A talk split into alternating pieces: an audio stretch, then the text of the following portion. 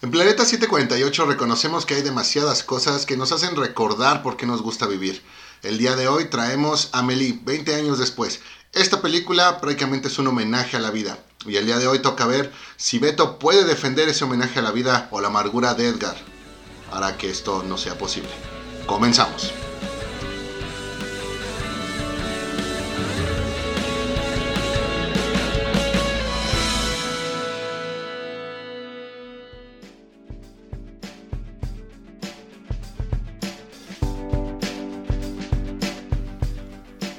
¿Qué onda banda? Otra vez nosotros en su programa Planeta 748. Como siempre yo soy Edgar y me acompaña el buen Moy. ¿Cómo estás Moy? ¿Qué onda, güey? Bien, bien, bien, contento de estar Bien. aquí. De, de- Vamos a hablar de una película, pero como ya saben, nuestro experto en películas eh, también nos acompaña, Beto. ¿Cómo estás? Bien amigos, bien, bien, bien. Aquí, una vez más, dando apertura a este, al séptimo arte que tanto nos, nos encanta aquí en Planeta 748. Y como ya lo dijiste, bueno, no sé si lo dijiste, pero vamos a estar hablando de Amelie. 20 años de, de esta película. Y bueno, yo creo que empiecen a hablarme este, qué les pareció. Hace, bueno, hay, hay que dejar cosas en claro, ¿no? Se estrenó en el 2001, hace 20 años en Francia, supongo, en, este, en- internacionalmente. Aquí llegó en el 2002, ¿Tú crees que una película francesa se haya estrenado antes en otra parte del mundo que, que en que Francia. no fue a Francia? Pues sí, no, tal vez luego los estrenan, no sé, en Cannes y en esos lugares, no sé si están en Pues Francia. Cannes también es de Francia, güey. ¿Está en Francia? Sí, en ¿O el en algún sur. otro? En el sur. No sé, es que yo nunca he salido de aquí de- del establo de México. güey. Ajá, no, qué triste. qué triste. Entonces, este. Pues hay que empezar a hablar, ¿no? ¿Qué les pareció? ¿Qué- ¿Cuál es su opinión general de la película Amelie? Ay, Dios, te vas directo al grano, por no decir directo a la yugular. Fíjate que yo quiero aclarar, yo realmente nunca había visto la película. Eh, yo vi la película ahorita porque aquí el buen Beto sacó el tema y dijo, güey, quiero hacer un programa de Amelie. Y adelante, vamos a hacer un programa. Eh, sí, cono- sí, sí conocía que la película era algo así como, eh, pues digamos, de esas películas que tienen su, su culto. Sin ser una película de culto, creo que sí tiene ahí como que ese grupo de seguidores que, que- seguidores, seguidoras que las La mayoría, siguen a, a muerte. Eh, sí conocía a la actriz. Eh, tiempo después la vimos en el Código Da Vinci, en este personaje de Sophie Nobu. Eh, creo que también eh, hizo por ahí una que otra película hollywoodesca, aunque bueno, como suele ocurrir, pues los actores franceses que visitan Hollywood, pues eh, son más enfocados pues también a, a su país, lo cual está chido, ¿no? Y creo que desde ahí creo es lo primero que debemos tener presente. Creo que cuando hablamos de cine francés lo tenemos que hacer con mucho cuidado, pero sobre todo con mucho respeto. Si hay un cine que eh, asegura calidad, pues siempre va a ser el francés, más allá de si siempre lo, lo hace o no. Entonces, bueno, regresando, estaba viendo la película apenas hace unos días, platicaba con mi novia, recordarán, mi novia tiene 23 años, eh, la película salió cuando ella tenía creo que 3 años, y le comenté, estoy viendo esta película, y sí me dijo de qué trata, ¿no? O sea, primero pues que su ¿No la había visto generación, su generación ni la conoce, o, o al menos ella no la conoce. Y después no supe qué contestarle. Sea, sí me quedé pensando, bueno, eh, pues sí, ¿no? ¿De qué trata la película? No supe decirle. Pero sí creo, ya después de pensarlo, que como tal la película trata de la vida misma. Creo que si alguien te contara una anécdota de vida y algunas cosas que hizo, eh, y lo pasas a una película, más o menos este sería el, el, el- el resultado. Entonces me parece como tal es una película homenaje a, la vida porque de cosas demasiado intrigosas que por ahí pueden llegar a salir, la respuesta, la solución es muy práctica, muy fácil, como muchas veces ocurre en, la, vida. Nosotros en el cine siempre vemos estas cosas de espías, vemos este aspectos de secretos, cosas que por ahí eh, hacen que la vida de los personajes dé un giro de 180 grados y demás, pero en la vida no, no sé si es bueno o es malo, pero no te ocurre. La vida la solución eh, siempre es un poco más, más simple, más, más concisa. Los problemas, si bien también pueden ser más fuertes, pues eh, de alguna manera se resuelven muchas veces por el paso del tiempo. Y creo que aquí con, con esta película, pues eso es lo que, lo que obtienes.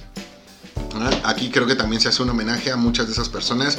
Digo, espero que, que ustedes conozcan a alguien así y, y si no lo conocen, pues seguramente son ustedes. Me refiero a que en, en la vida siempre tenemos esas personas que son, que son como nuestros ángeles. Esas personas que sin que tú se lo pidas, te ayudan, te, te dan algo que realmente hace que tu vida sea mejor y muchas veces lo hacen de, de, de una manera en la que no lo están pidiendo, con unos resultados donde jamás eh, que jamás pudiste imaginar. Entonces creo que también es una- un homenaje a todas esas personas que van por el mundo con la buena voluntad, haciendo cosas que no cualquiera o que nadie hace por, por otros. Y también pensando en esas mismas personas, pues el, reflejo, la, la- la- presentación pues, de lo que muchas veces ocurre con ellos, ¿no? Que hay gente que se preocupa demasiado por los demás, que es, es experto en resolver los problemas de los demás, pero que a la hora de tratar sus propios problemas, pues como que no tiene, ya no digamos el mejor de los, resultados, sino que no tiene la mejor de las voluntades para, para empezar.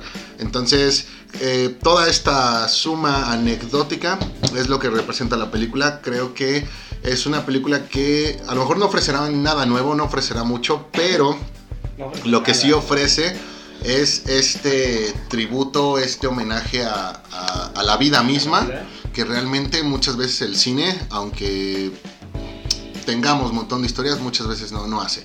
Creo que esta película sí se salta un poco la regla que dice que, bueno, pues que la, realidad supera la, a la ficción, no, pues en este caso creo que eh, eh, el cine, pues sí, igualó a la realidad. Pues. Beto. Adelante, tú primero, amigo, tú primero, dale. Pues fíjate que. Yo nada más la he visto dos veces, honestamente. Cuando salió, bueno, no cuando salió. Este, la vi por ahí del 2004, 2003, este, más o menos, porque yo estaba intentando bajar otra película de, de internet y se bajó esta. Este, pues dije, le, le voy a dar un chance, ¿no? Yo la verdad no soy mucho de comedias, este, bueno, no sé de, qué trata la película, es comedia, es drama, es romance. Eh, no te voy a decir que es mala, no es mala, pero ya después viendo que todos la empezaban a, a decir que era una obra maestra y no sé qué tanta madre, pues no, como que la verdad no hizo, no hizo clic conmigo por el simple hecho de que pues yo no le vi como que mucho... eh, Bueno, para empezar la historia es básica, ¿no? O sea, es la historia de, de- de una chica que, este, pues es, no sé, medio inocente, medio tímida y decide un día hacer el bien a todos. ¿Por qué? Pues nunca nos dicen, ¿no? Pero... Ah, de hecho, sí te lo dicen. A ver, ¿en dónde te lo dicen? en la parte en la que...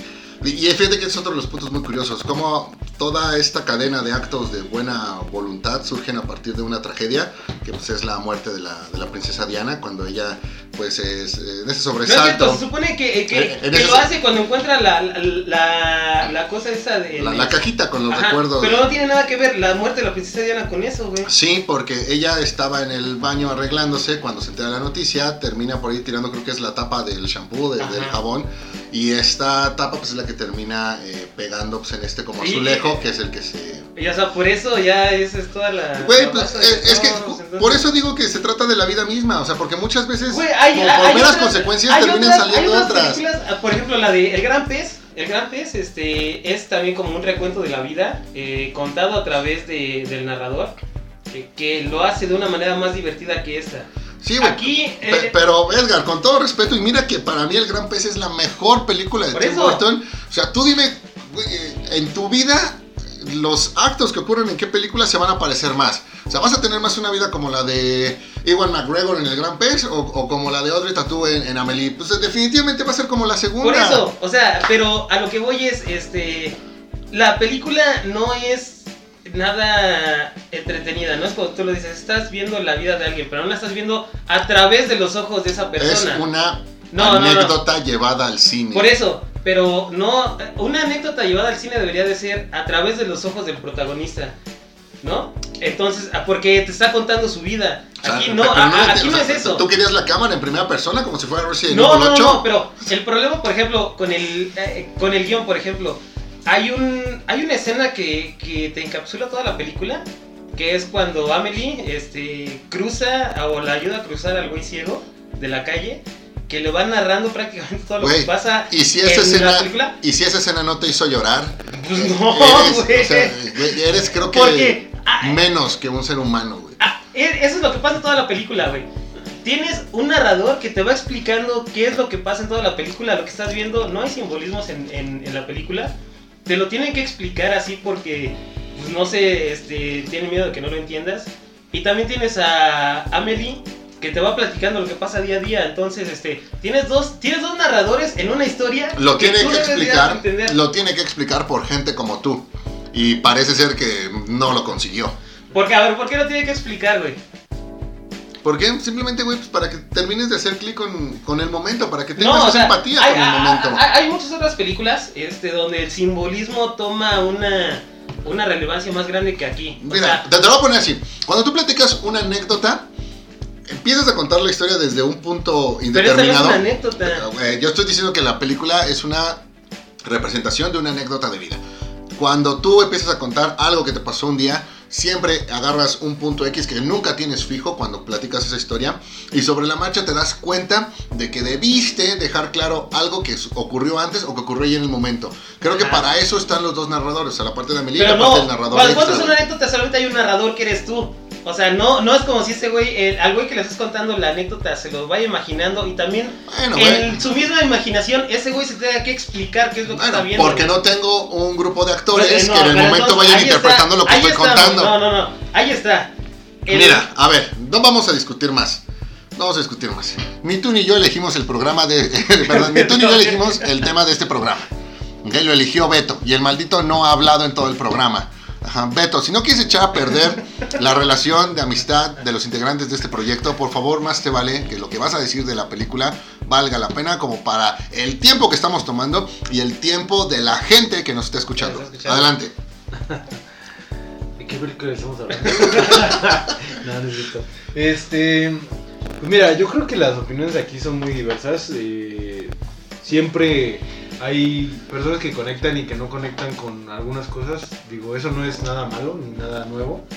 Este, yo lo que podría decir en mi opinión personal, Amelie es una historia que por sí sola eh, pudo inclusive hasta marcar como toda una generación, güey, por la cuestión no solamente de lo que implicaba la historia, ¿no?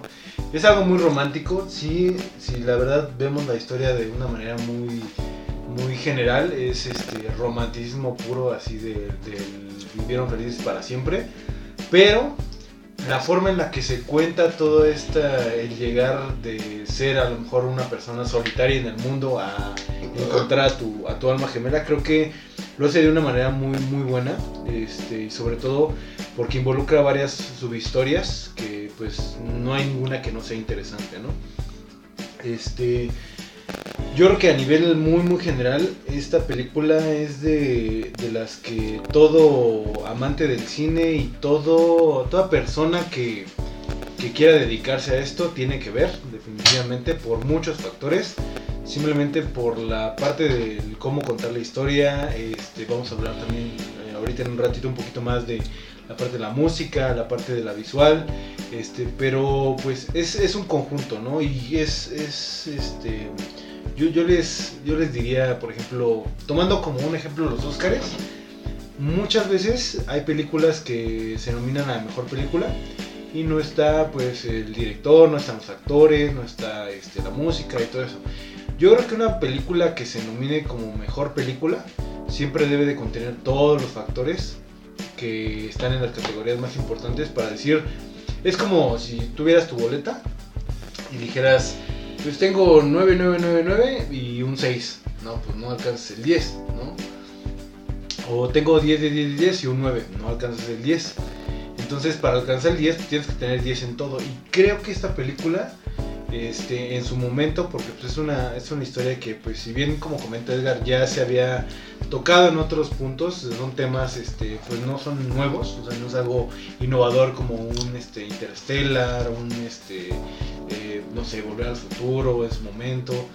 Pero la forma de contarla es lo que hace que esta película, de ser algo tan sencillo y tan simple como una historia de amor, se convierte en algo pues bastante, bastante, este, pues increíble por así decirlo, ¿no? Que, que pase y, y, y dure tantos años entre varias generaciones, entonces para mí es eso, ¿no? Eh, Creo que eh, en sí la película no solamente es la historia, sino que engloba muchos factores que hace que sea una excelente película y que definitivamente tienen que ver, ¿vale? Es, Va, que va. es la película perfecta para ver un día con con tu novia. Si no la ha visto, No, no, no, O sea, güey. no es la película perfecta en ningún aspecto. Hay otras mejores que puedes utilizar para ver con tu novia este, en, en cualquier otra ocasión. mira. Ah, no, pero también, mira, obvio, no estoy diciendo, no estoy diciendo que la película sea mala. Pero no, tampoco estoy diciendo como la mayoría que dicen que es una obra maestra. Que no lo es. A ver, te voy a hacer una pregunta. Eh, ¿Estás de acuerdo que hay muchas películas que tocan el tema de eh, valorar la vida, de amar a la vida, de- del amor por vivir? ¿Estás de acuerdo que hay muchas, sí, o no? Sí, sí. Ah, hay demasiado. Revisando esta película, Amelie, que es. Que, que definitivamente entra en esta categoría, revisando tu opinión, revisando también lo que en su momento dijiste de, de, de Soul, que es otra película que exactamente hace lo mismo, y que, No, también, no, y que también tu opinión fue hacia allá. Yo tengo una pregunta, y si no me convence voy a tener que pasar unas segundas, pero no, no, no llegar a tanto. La primera eh, pregunta es, eh, ¿cuál de estas películas o, o qué película que muestre el amor a la vida a ti te parece que es buena? Y no se vale ¿Qué? decir el gran pez. No, que muestre el amor a la vida, pues hay mejores. O sea, ¿Como cuál? no sé, la- una de las mejores películas. Una que a ti te una de las mejores películas, este, que sí es una obra maestra, no sé, por ejemplo, la de La vida es bella, la de Cinema Paradiso, este, la de Ocho y medio, de. Federico Fellini. Este, esas sí son películas que sí merecen la pena decir, son obras maestras. Esta no, porque. Eh, eh, entonces, y, y voy a tener que llegar a esta pregunta, si hay una parte de Edgar que aprecie eh, el vivir. Que, que cada mañana diga No, no, no, buenos pero, o sea, días mundo. Si hay una parte de ti que Sí, diga eso. sí, sí, Ah, pero- ok, va, qué bueno. Ya, ya, si quieres ya no sigas, güey. Nada más quería saber eso. Bueno, vamos a hablar entonces de los personajes. De los personajes, este, pues eh, englobándolos totalmente, ¿no? Desde eh, los papás, este, su, su, su pez que por ahí lo mostraron, este, y, y, pues los demás, ¿no? Los de la cafetería, el, el como ya les ha dicho el señor Glass de, de, de Francia, este, el novio.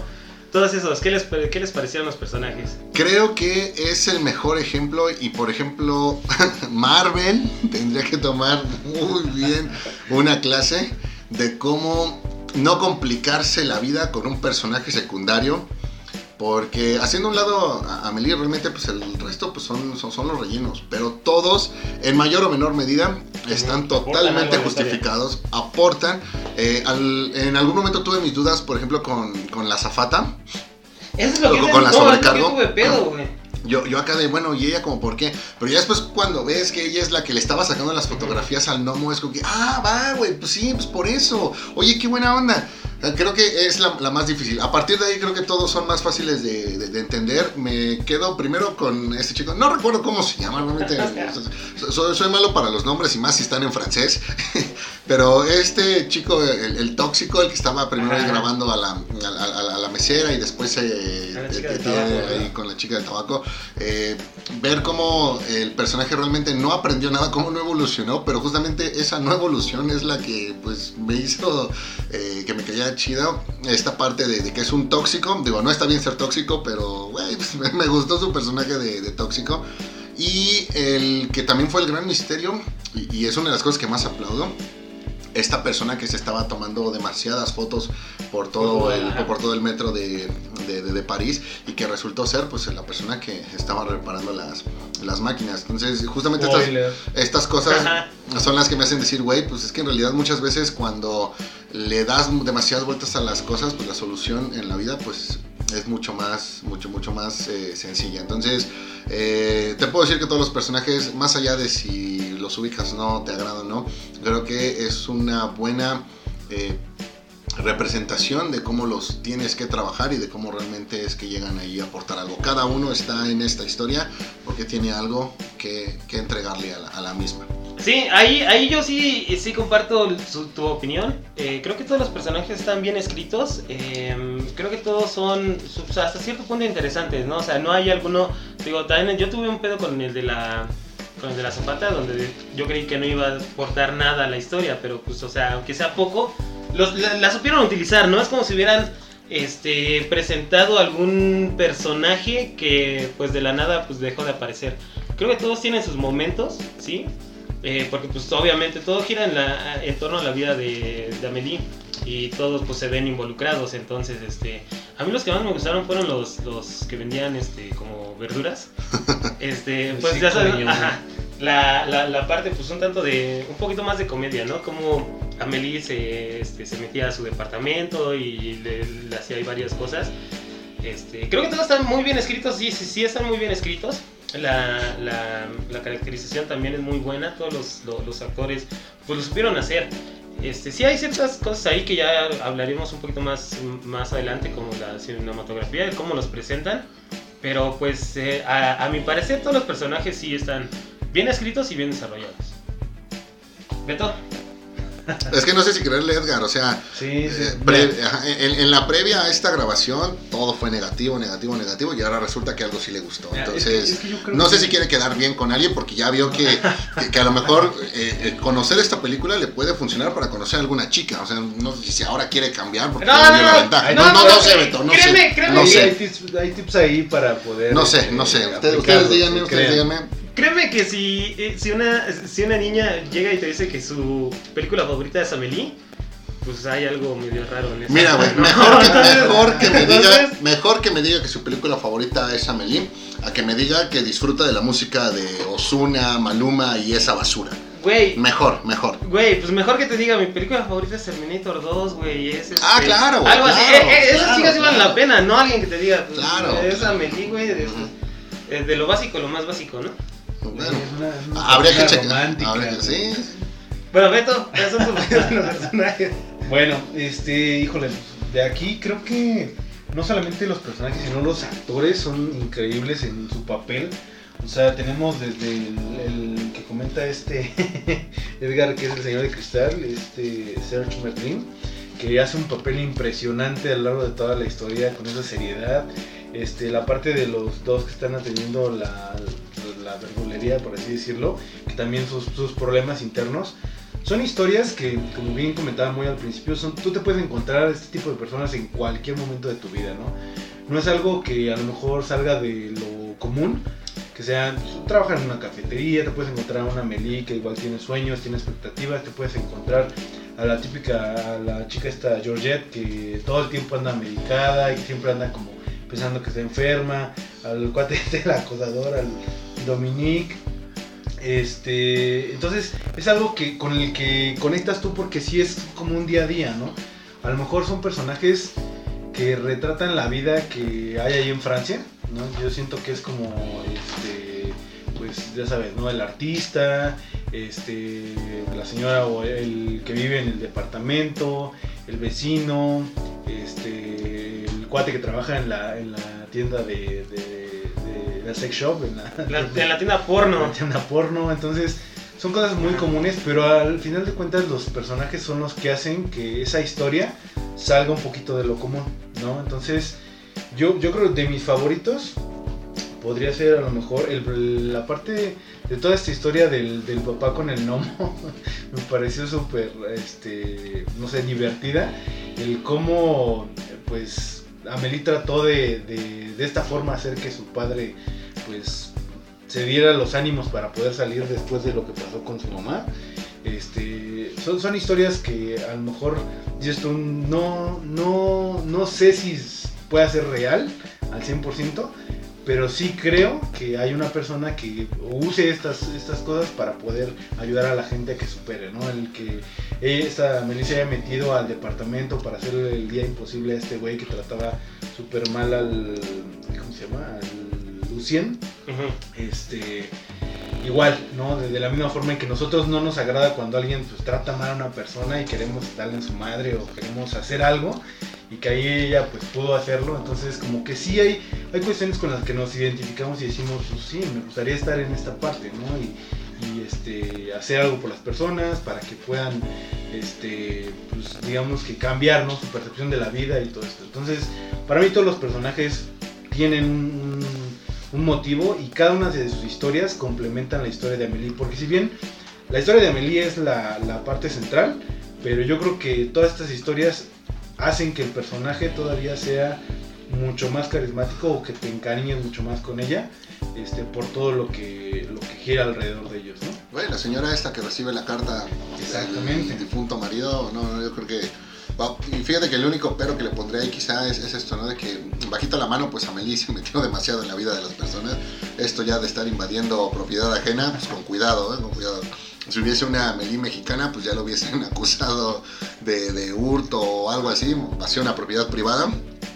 Pues bueno, estaría ahí pagando sus eh, 36 horas detenida. Totalmente, totalmente de acuerdo. Pero pues, hay que. Ya hablamos de, de qué nos pareció la, la, la película, este, los personajes, qué tal la, la cinematografía, ¿no? Cómo está grabada, cómo está pues este, estructurada, sin meternos en la música, solamente lo- la parte visual. ¿Qué les pareció? Mira, visualmente yo lo único que tengo que decir es, realmente agradezco películas como esta. Eh, Beto acaba de mencionar que prácticamente eh, también la película es una especie de eh, un día cualquiera en, París. Y, y creo que eso te puede servir tanto como conocer la misma, la misma ciudad. Cuando tú vas de visita, por ejemplo en mi caso, cuando yo estuve en París, pues obviamente fue en un plan turístico, ¿no? Pero el, el día a día, el ver cómo es la gente, el ver cómo, cómo vive, pues creo que esa es la, la verdadera la, la verdadera esencia de, de- de la ciudad. Entonces, por esa parte es que yo, yo la amé. Las secciones donde están en el metro pues me hicieron recordar mucho cuando yo visité París. eh, pues sí me aventé pues ahí unos, unos cuantos roles. Eh, no vamos a hacer comentarios ahorita de comparándolo con el metro de nuestra ciudad, más que nada por los eventos que lamentables que han ocurrido anteriormente, hace poco. Pero eh, creo que sí eh, es una representación visual muy exquisita de, de París, donde te das cuenta de que no solamente es pensar en la Torre Eiffel, pensar en el Arco de- del Triunfo, eh, el Museo de, de Louvre, creo que ya hay demasiadas películas que lo hicieron. Y aquí, por ejemplo, el que ocuparan como punto de referencia eh, el, el Mont, Montmartre, no, no, no, no sé cómo pronunciarlo, eh, también sí me hizo pensar en que a lo mejor eh, no fue lo más correcto cuando decidí no ir a la, a, a la, la visita que, que organizó el, el viaje turístico al que, me, al que me lancé. Entonces, más allá de cómo se grabó y, y demás, no me voy a clavar con eso. Yo me quedo con que si quieres eh, empaparte un poquito de cómo es el día a día en París y no puedes ir a París, entonces por favor ve esta película. Creo que te puede servir. Pues eh, fíjate que aquí tengo algunos puntos, eh, sobre todo por el, el hecho de que no me gusta cómo está filmada, demasiado, demasiado acercamiento, demasiado close-up a todo, en todas las, las conversaciones. Siempre estás viendo en primer plano la cara de, de las personas, ¿no? Hay, sí hay pocas escenas donde la, la, la, toma sí está un poquito más abierta da un poquito más de referencia. Hay, hay, algunas cosas, también no te voy a decir, yo no sé casi nada de, de cinematografía, no te voy a decir que, que, que- que estoy muy calificado para hablar, pero hay algunas cosas que sí me parecieron pues un tanto como raras, ¿no? El hecho de que cuando se presenta un nuevo lugar, siempre llega, eh, empezamos a ver la cara de, de, de Amelie hablando y luego la cara de con quién está hablando.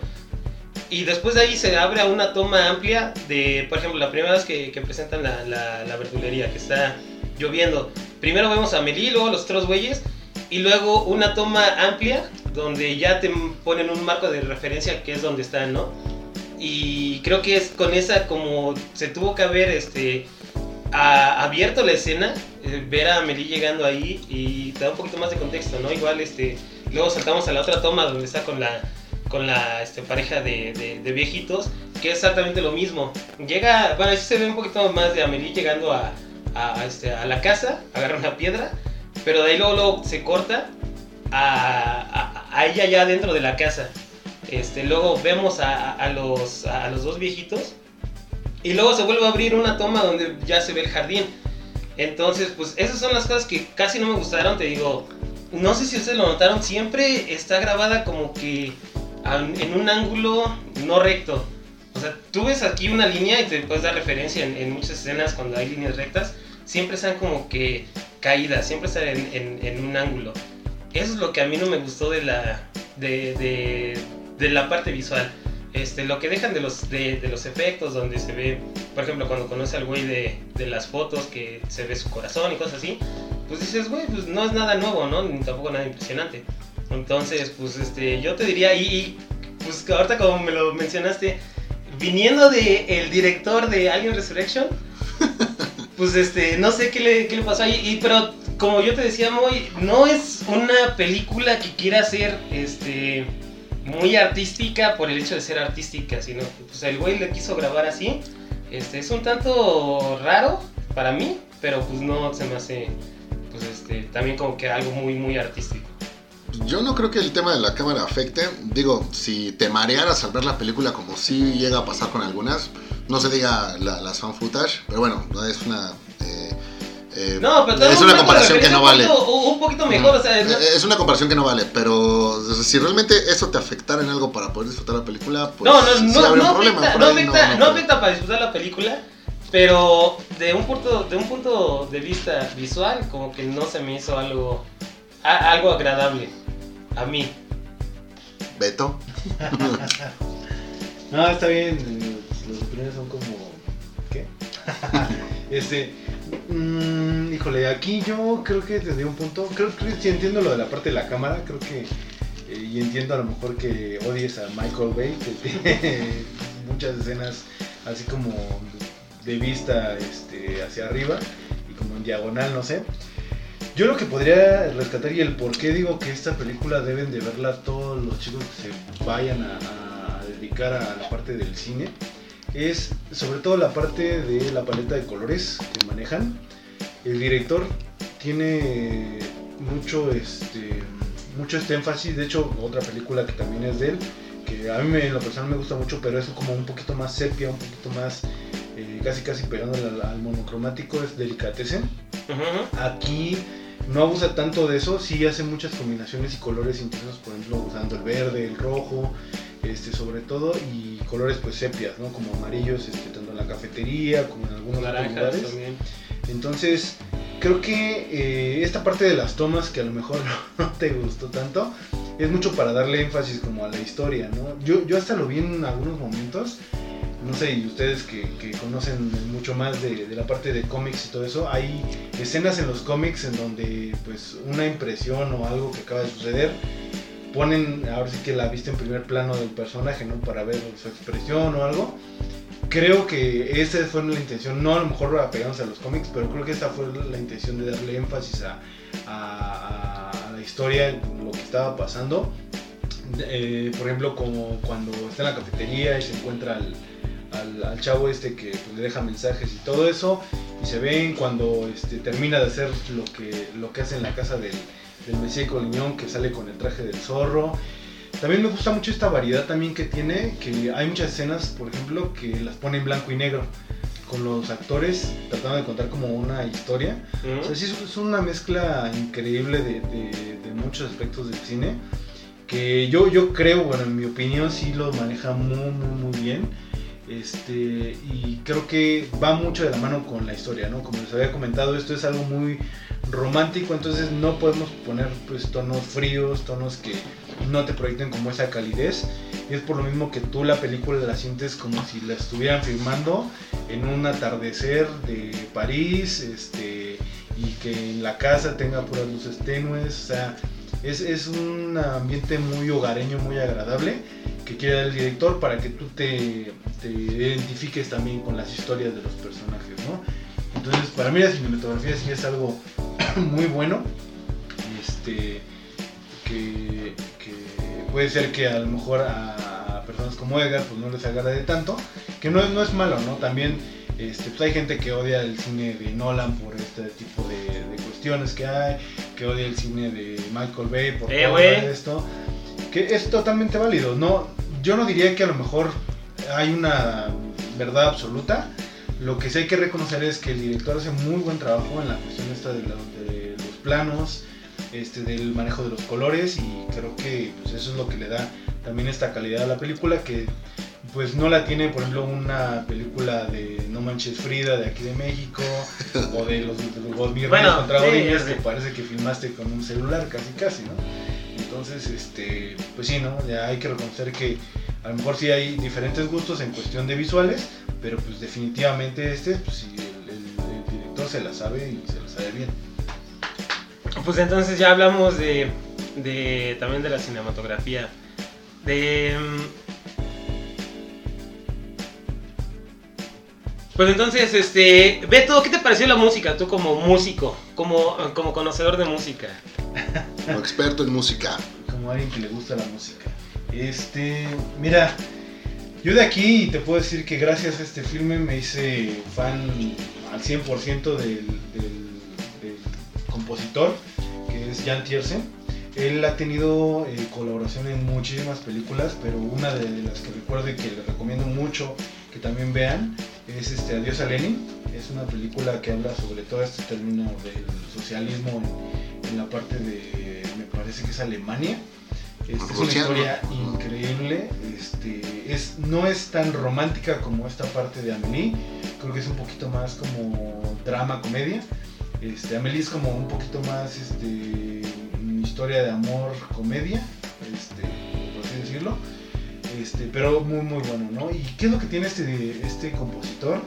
Que enfatiza mucho momentos claves de, de la, de la historia y su música va mucho con, la, con el lugar donde se está contando, que en este caso es París. Usa mucho la parte de acordeones, de cuerdas, este, que inclusive hasta ustedes lo pueden ver al final de la película hay una escena fantástica ya que ya que fue el clímax de toda esta, esta parte donde está este, su, con su ya novio este, en un viaje en bicicleta y tú automáticamente este, piensas en París cuando ves esta escena, porque eh, por los lugares que van recorriendo, por la bicicleta, por como decía, los colores y todo, pero yo creo que con la música es más que, que obvio que el director te quiere remontar a, a, esa parte donde están ellos, ¿no? Entonces, definitivamente la música es algo que aquí es increíble, o sea, para mí es algo impresionante eh, lo que hace Jan Tiersen y cómo lo, cómo lo maneja. De hecho, pueden escuchar las canciones no necesariamente en la película, sino aparte cómo las, eh, las hace él en vivo en sus conciertos y les pone otro sentido totalmente diferente y aún así siguen siendo muy buenas piezas. Entonces, totalmente recomendable el soundtrack. Totalmente de acuerdo.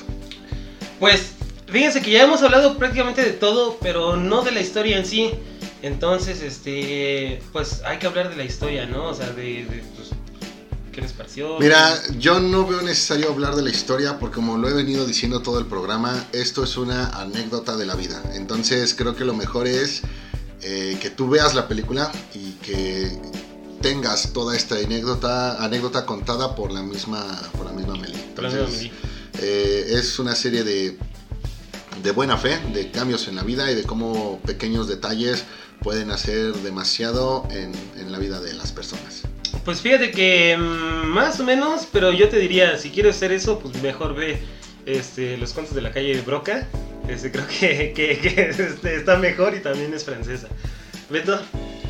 Pues mira, yo aquí como lo comentaba al inicio, creo que es válido que a lo mejor no, no sea para ti tu película favorita, o sea, hablando en general. Este... Me estás atacando directamente, Beto. ¿por qué me ves? No, no, no.